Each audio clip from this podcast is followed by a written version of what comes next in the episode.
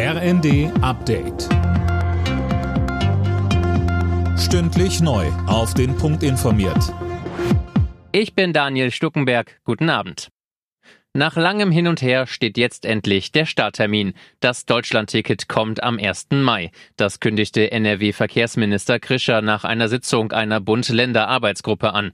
Colin Mock mit den Einzelheiten. Verkauft werden soll die 49 Euro teure und deutschlandweit gültige Monatskarte dann ab dem 3. April.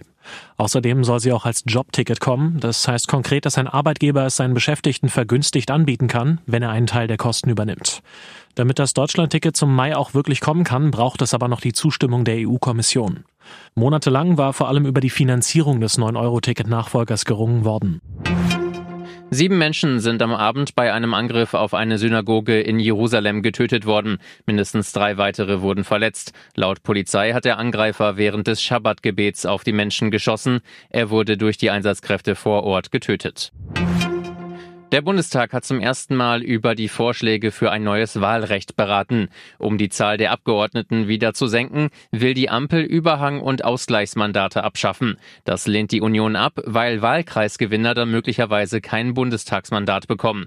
Der FDP-Abgeordnete Konstantin Kuhle fände das nicht schlimm. Bei einer Bürgermeisterwahl in Deutschland, da müssen Sie zwei Bedingungen erfüllen. Sie müssen mehr Stimmen haben als die anderen und Sie müssen mehr als 50 Prozent der Mandate haben. Bei einer relativen relativen Mehrheit zu sagen, der Bürgermeister ist jetzt aber gewählt, das kommt keiner Kommunalwahlordnung in den Sinn.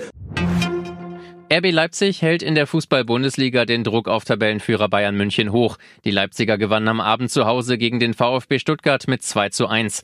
RB verkürzt den Abstand auf die Bayern damit auf vorerst einen Punkt. Die Münchner treffen morgen Abend zum Spitzenspiel auf den Tabellenvierten Frankfurt. Nach dem Aus im Viertelfinale darf die deutsche Nationalmannschaft bei der Handball-WM immerhin um Platz 5 spielen. Das Team gewann nach Verlängerung mit 35 zu 34 gegen Ägypten.